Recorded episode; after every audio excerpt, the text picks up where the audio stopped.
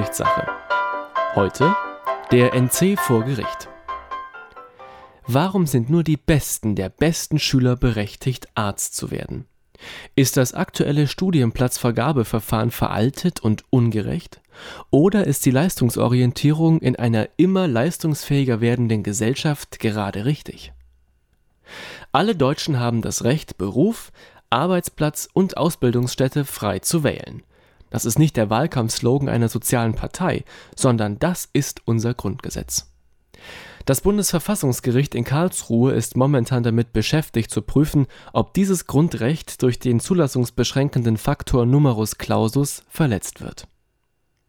Der Begriff an sich ist schon relativ alt. Schon vor dem Zweiten Weltkrieg wurde er für Höchstzulassungszahlen genutzt, damals aber mit anderen, naja sagen wir Kriterien, weiblicher oder jüdischer Student. Willy Brandt versprach 1969, dass die damalige Bundesregierung prüfen werde, wie man den Ländern bei der Überwindung des Numerus Clausus am besten helfen könne. Gute Planung und deutsche Gründlichkeit in allen Ehren, aber langsam müsste die Sache mal ausgeprüft sein. Der Streit um den NC begann schon 1972. Das Bundesverfassungsgericht stellte damals fest, dass es eine bundesweite Verteilungsstelle für Studienplätze mit einheitlichen Kriterien geben soll. Der NC und somit die zentrale Vergabe seien nur bei tatsächlichen Kapazitätsengpässen erlaubt. Diese Regeln wurden im Staatsvertrag zur Vergabe von Studienplätzen festgehalten 1977 wurde festgestellt, dass die Regelung der Wartezeit nur dann verfassungsgemäß ist, wenn diese die Länge des Studiums nicht überschreitet. Die Länge des Medizinstudiums beträgt rund sechs Jahre, also zwölf Semester. Da die Anzahl der Wartesemester heute schon auf 15, in einigen Städten sogar auf 16 Semester angestiegen ist, wäre die Regelung allein schon dadurch verfassungswidrig man kann jedoch versuchen, diese oft lange Wartezeit sinnvoll und fachbezogen zu überbrücken. Es ist halt ein Umweg, den man gehen muss in Deutschland, wenn man jetzt nötige, den nötigen Notendurchschnitt nicht erreicht hat. Man muss aber einfach dann schauen, was hat man da für Möglichkeiten, die Zeit gut zu nutzen, um sich im Vorhinein vielleicht auch schon mal vorzubereiten, weil Vorwissen ist auch nicht schlecht. Also ich merke das bei mir, dadurch, dass ich eine ähm, abgeschlossene Berufsausbildung und Berufserfahrung habe, ähm, kommt mir das zumindest in Teilen zugute. Gerade auch was die Praxis angeht und in Medizin ist ja auch vieles praxisbezogen. Man kennt sich dann schon aus mit den Gerätschaften. Man steht nicht zum ersten Mal davor und denkt, oh mein Gott, was ist das? Sondern man weiß, was das ist, man weiß, was man tun muss, man hat eine schnellere Auffassungsgabe davon, wie das zu laufen hat, wie die Handhabung funktioniert. Und hier und da kann man auch von seinem Wissen schöpfen, dass man da dann einfach sozusagen den Vorsprung hat. Andererseits sage ich mal, das größere Manko ist dann eigentlich eher wieder ins Lernen reinzukommen und natürlich auch, ähm, was vielleicht auch bei vielen so ist, ähm, dass man vielleicht den Wunsch hatte, aber dann hat man jetzt, sage ich mal, drei Jahre ähm, Arzthelferin zum Beispiel gemacht. Äh, man, sagen wir mal, man hat die vollen 15 Semester, die man warten muss. Ähm, dann hat man noch viereinhalb Jahre, dann arbeitet man viereinhalb Jahre, man hat sich so ein bisschen sein Leben aufgebaut, man verdient eine gewisse, einen gewissen, gewisses Grad, ähm, gewissen Grad an Geld. Ähm, und da ist dann halt oft auch das Problem, davon dann wieder wegzukommen. Deutschland ist das einzige Land in der Welt, in welchem man einen Studienplatz durch Warten erhalten kann. 1978 wurde die Zulassungsbeschränkung als situationsbedingte Notmaßnahme etikettiert, jedoch ist sie seitdem Standard. Heute ist der Blick fast ausschließlich auf die Note gerichtet, mit welcher man seine schulische Laufbahn am Gymnasium abschließt, dem Abitur. Aber wenn man sich anschaut, wie stark der Einfluss der Abi-Note auf die Wahl des Studienganges ist, kann man schon daran zweifeln, ob dieses Verfahren gerecht ist. Ist der NC Ausdruck von staatlicher Verantwortung, um Menschen mit nicht so enormen Bildungsfähigkeiten vor einer falschen Studienwahl zu schützen? Oder ist der NC einfach ein Ausdruck für staatliche Resignation vor der immer höher werdenden Zahl an Studienbewerbern? Laut einer Anwältin, welche sich auf das Einklagen von Studienplätzen spezialisiert hat, war der NC früher ein Zeichen dafür, dass mehr Studienplätze geschaffen werden müssen. Doch heute ist er der Inbegriff für Exzellenz und Elite.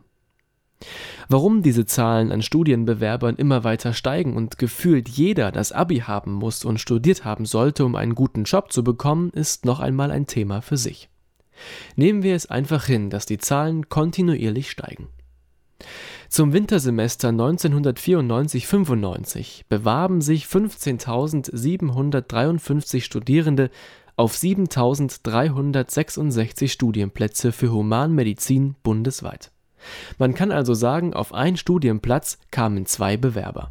Schauen wir nun auf das aktuelle Semester Wintersemester 2017/18 auf 9176 Plätze bewarben sich unglaubliche 43.184 Menschen. Fünf Bewerber kamen auf einen Studienplatz.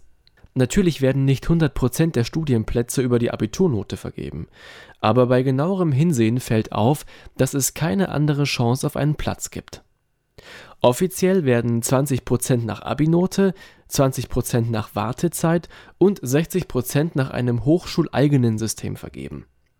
Wenn man sich jedoch anschaut, dass beim unieigenen Verfahren über 90% die Abi-Note im Mittelpunkt steht, wird einem klar, worauf das Ganze hinausläuft. Der heilige Abiturschnitt. Heute ist in 14 von 16 Bundesländern die Abiturnote 1,0 erforderlich, um direkt mit dem Medizinstudium beginnen zu können Seit Oktober 2017 beschäftigt sich das Bundesverfassungsgericht wieder mit der Verfassungsmäßigkeit des Numerus Clausus und des Vergabeverfahrens. Das Verfahren liegt dem Bundesverfassungsgericht schon drei Jahre vor. Schon 2012 stellte das Verwaltungsgericht Gelsenkirchen fest, dass das NC und Vergabeverfahren heutzutage nicht mehr mit der Verfassung vereinbar ist. Außerdem wird angemerkt, dass die Abiturnote überbetont wird Warum misst man einer Schulnote und damit dem NC überhaupt so viel Bedeutung zu und gäbe es Alternativen zum aktuellen System? Wie kommt denn eine Note überhaupt zustande? Welche Faktoren haben da einen Einfluss? Der Schulalltag zeigt oft, dass man sich dort sehr weit entfernt von einem wirklich objektiven Notenvergebungsverfahren bewegt. Faktoren wären da zum Beispiel Geschlecht, Name, sozialer Stand. Und hierbei wären wir auch bei dem nächsten Punkt. Das aktuelle Notensystem neigt auch in unserer heutigen Zeit noch dazu, sozialen Stand zu reproduzieren. Akademikerhaushalte haben immer noch die höchste Chance, einen neuen Akademiker, sag ich jetzt mal so, hervorzubringen. Ich muss persönlich sagen, dass es viele Ideen gibt, die jeweils gute Aspekte erstmal beleuchten, um Innovationen in das Benotungssystem zu bringen. Ich finde eine Idee eines Erfahrungspunktesystems, ähnlich wie bei einem Computerspiel, erstmal recht interessant. Einen Abschluss gibt es mit einer bestimmten Anzahl dieser Erfahrungspunkte und diese bekommt man, indem man zeigt, dass man diesen oder jenen Sachverhalt lösen kann. Ein Abschluss wird dann nicht mehr in einer Note ausgedrückt, sondern man kann quasi ein Level aufsteigen, wenn man einen gewissen Wissensstand nachweisen kann. Doch die Frage ist hier auch, wie weist man diesen nach? Selbst bei Mathematikklausuren kommen zwischen verschiedenen Lehrern bei gleicher Arbeit verschiedene Noten zusammen. Meine persönliche Erfahrung ist, dass Lehrer die Objektivität ihrer Benotung sehr stark teilweise überschätzen. Eine Zahl entscheidet über die grundlegende Ausrichtung hinsichtlich des Berufes. Es ist eine Zahl, die in der Schule subjektiv zustande kam und die dann an der Uni als objektiv unverrückbare Größe behandelt wird. Laune der Lehrer, Sympathie, Antipathie, guter Tag, schlechter Tag. Davon hängt es also ab, ob sich jemand seinen beruflichen Traum erfüllen darf oder nicht. Traurig.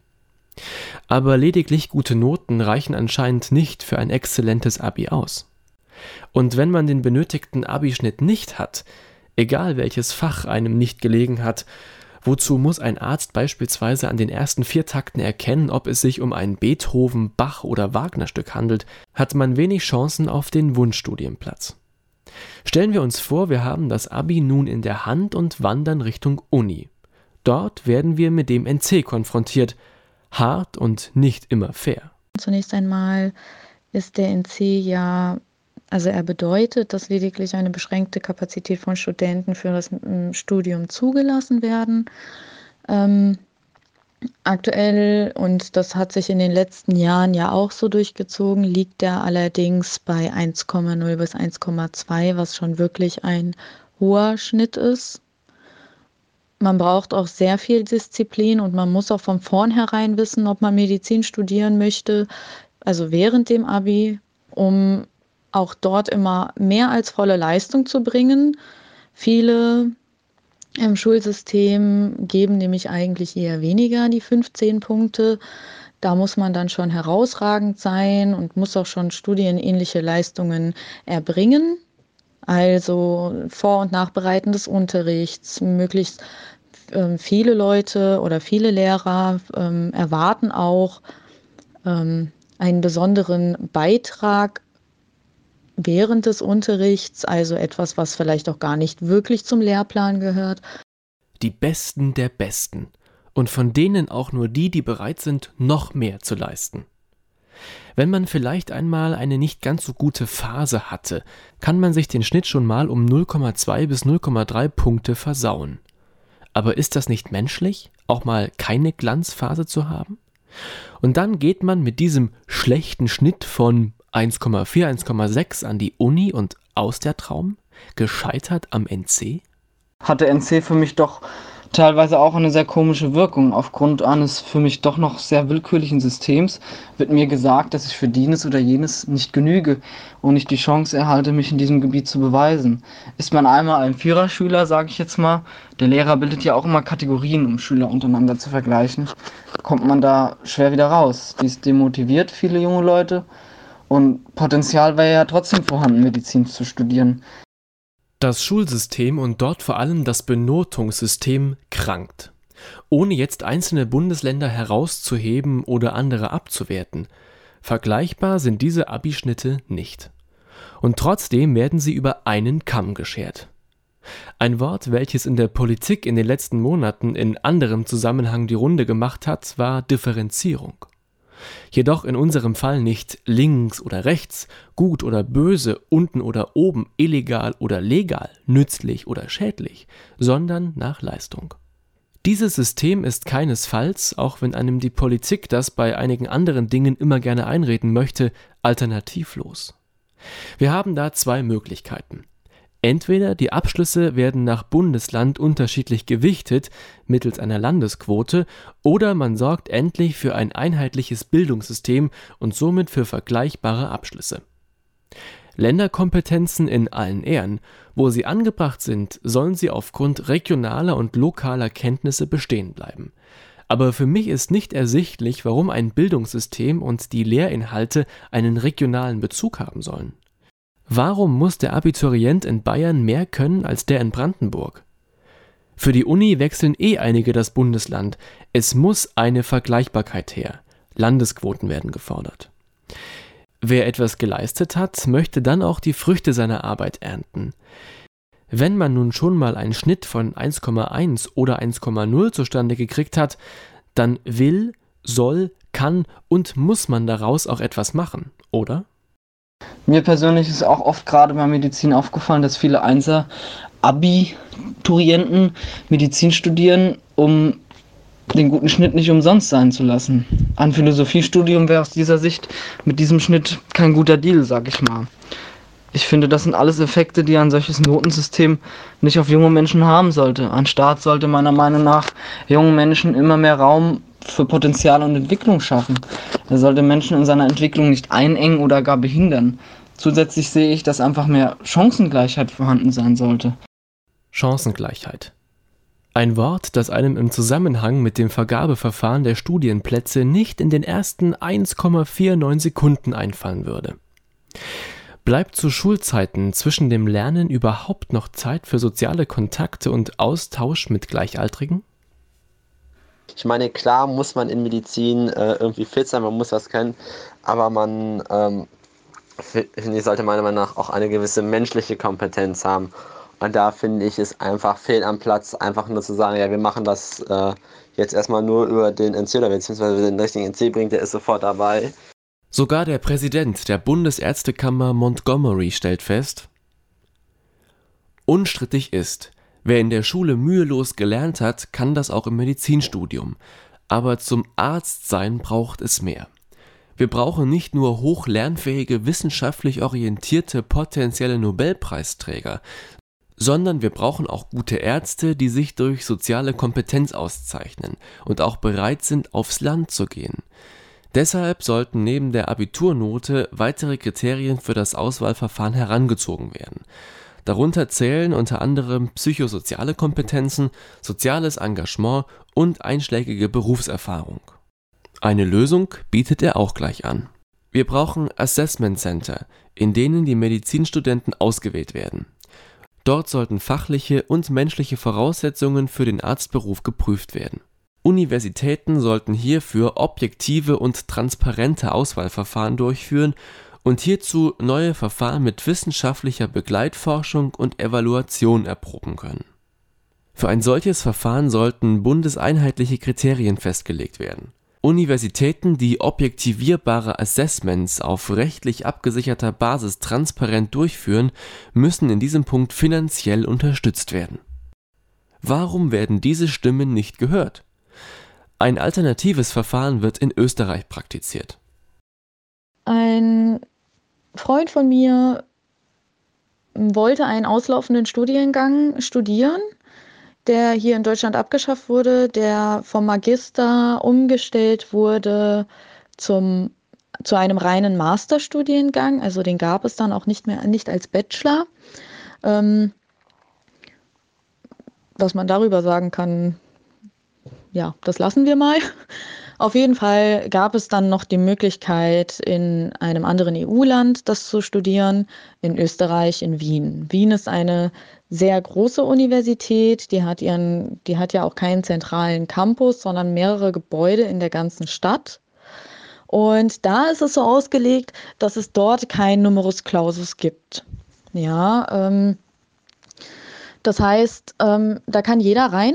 Es wird eigentlich auch immer jeder angenommen. Die Bewerbungsregelung ist allerdings sehr streng. Wenn man da irgendwie was verpennt, hat man ein Problem. Dann kommt man einfach nicht rein. Also da wird auch kein Fehltritt ähm, toleriert. Und die Besonderheit daran ist, es kommt zwar jeder rein, allerdings ist das System auch anders. Man hat nur einen Versuch gerade im ersten Semester und ich glaube auch im zweiten, das wird dann später, wird das gelockert. Das ist einfach, das Aussiebverfahren ist dort. Du kannst anfangen zu studieren, du musst aber von vornherein volle Leistung bringen. Von den deutschen Gegnern dieses Systems wird immer wieder angeführt, dass es zu viele Enttäuschte produzieren würde. Jedoch ist darüber zu streiten, ob man nicht minder enttäuscht ist, wenn man wegen einem Abischnitt, welcher 0,2 Punkte am NC vorbeiging, sein Wunschstudium nicht beginnen darf. Es ist gängige Praxis, das Studium im Ausland zu beginnen und in höheren Semestern nach Deutschland zu wechseln. Eine Medizinstudentin, jetzt im neunten Semester, schrieb mir, dass sie mit einem Abischnitt von 1,9 in Deutschland keine Chance auf einen Studienplatz hatte. Sie ging mit 160 weiteren Studienbewerbern nach Budapest und begann dort ihr Studium. Jedoch muss man dafür auch sehr tief in die Tasche greifen. Sie zahlte an dieser Privatuni 6.500 Euro Semestergebühren und mittlerweile sollen diese auf ganze 7.000 Euro pro Semester angestiegen sein. 14.000 Euro pro Jahr muss man erstmal haben. Somit steht auch dieser Weg nicht jedem offen.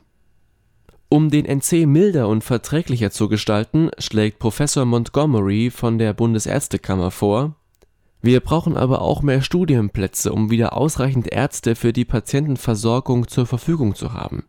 Dringend notwendig ist eine Steigerung um 10 Prozent. “Dieser Ansicht ist auch die Hochschulrektorenkonferenz. Jedoch gibt es auch hier einen Aspekt, der diese Änderung unattraktiv macht Laut der Wochenzeitung Welt kostet ein Medizinstudent pro Jahr rund 30.000 Euro und ist damit viel zu teuer. Ein wenig kurz gedacht, wenn man sich den Ärztemangel auf dem Land anschaut. Aber auch diese Situation rührt von den enormen Anforderungen an Studierende der Medizin her. Wer so viel geleistet hat, um ein hervorragendes Abi zu bekommen und sich dann auch noch durch das Studium gekämpft hat, der ist natürlich auch daran interessiert, aus seinem Wissen und seinem Abschluss das Beste zu machen. Landärzte haben den Ruf, 24 Stunden verfügbar sein zu müssen für einen Lohn, der dem nicht gerecht wird. Außerdem geht's kaum familienunfreundlicher und Karriere bzw. Aufstiegschancen sind gleich null. Was sollte junge Mediziner also aufs Land ziehen? Teilweise werden Vorschläge laut, eine Landarztquote beim Zulassungsverfahren für Medizin einzuführen. Die Zugangsvoraussetzungen sollen für denjenigen gelockert werden, welcher sich nach dem Studium verpflichtet, für eine gewisse Zeit als Landarzt zu arbeiten. Man ist jung und noch in der Entwicklung. Es bilden und formen sich Interessen und Leidenschaften. Ähm, es ist ja auch keine Seltenheit, dass man sich umentscheidet für dass man seine Interessen wechselt im Laufe des Heranwachsens. Und da wir auch heutzutage die Möglichkeit dazu haben, wird das natürlich auch in Anspruch genommen oder, oder sollte zumindest mal ähm, in Anspruch, also man sollte zumindest die Chance bekommen, es in Anspruch zu nehmen. Und das ist halt natürlich hier so erstmal nicht gegeben. Noch einmal generell. Warum soll oder muss ein Studium immer eine Erfolgsgeschichte sein? Und warum ist es so verpönt zu scheitern? Hierzu fällt mir auch noch die für mich doch widersprüchliche Erwartung an einen Menschen auf, beziehungsweise auch an einen jungen Menschen. Man erwartet gute Noten und dass die Person das findet, was ihr Spaß macht und sich ausprobiert. Stichwort guten Abschluss, gleichzeitig Berufserfahrung und möglichst jung ich denke, wenn sich ein Mensch ausprobieren soll, sollte er auch mal scheitern können, also auch eine Ausbildung, Studium etc. abbrechen können oder halt auch schlechte Noten bekommen können, ohne dass für diesen Menschen gleich gesellschaftlich tausend Türen zugehen. Wir neigen ja auch dazu, Leistung durch etwas messen zu wollen. Also ist ja Leistung ja quasi, ist ja bekanntlich der Quotient der Arbeit und der dafür gebrauchten Zeit. Ich finde aber, dass dieser Leistungsbegriff auf keinen Fall auf unser, in Anführungszeichen, Humankapital angewendet werden sollte. Wir leben immer länger, unsere Rente wird auch immer später. Warum sollte man dann auch noch das wichtigste Alter für die Bildung, und zwar die Jugend, auch noch so einschrumpfen? Von mir aus kann das Abitur auch ruhig 15 Jahre dauern und das Studium mit Berufserfahrung vermischt werden und auch von der Dauer noch länger sein kann. Der spätere Lohn welche unsere Leistung im wahrsten Sinne des Wortes entlohnen soll, wird letztendlich auf einer Grundlage entschieden, die den Leistungsstand eines Menschen messen soll, die aber keine Indizien sind für eine besonders hohe oder schlechte Leistung und der damit einhergehenden Beurteilung eines Menschen. Dass das Schul- und Ausbildungssystem grundlegend reformiert wird, ist nicht zu erhoffen. Wenn aber an der einen oder anderen Stelle ein paar Verbesserungen vorgenommen werden würden, wäre vielen Studienbewerbern und vielleicht zukünftigen Medizinern sehr geholfen. Wenn man etwas aus der Wirtschaft gelernt haben sollte, dann, dass es nur durch mutige Innovation zu Fortschritt und Verbesserung kommt. Und ja, diese kosten Geld.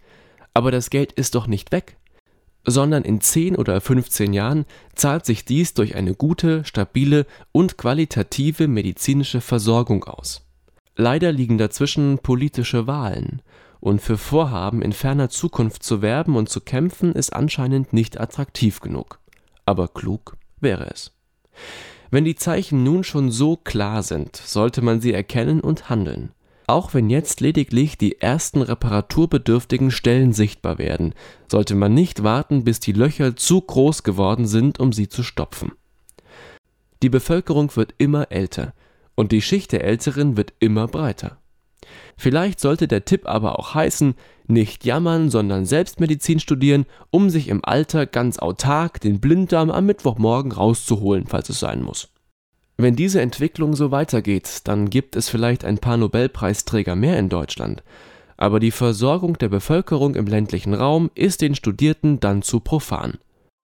Wenn es soweit ist, dann gute Nacht.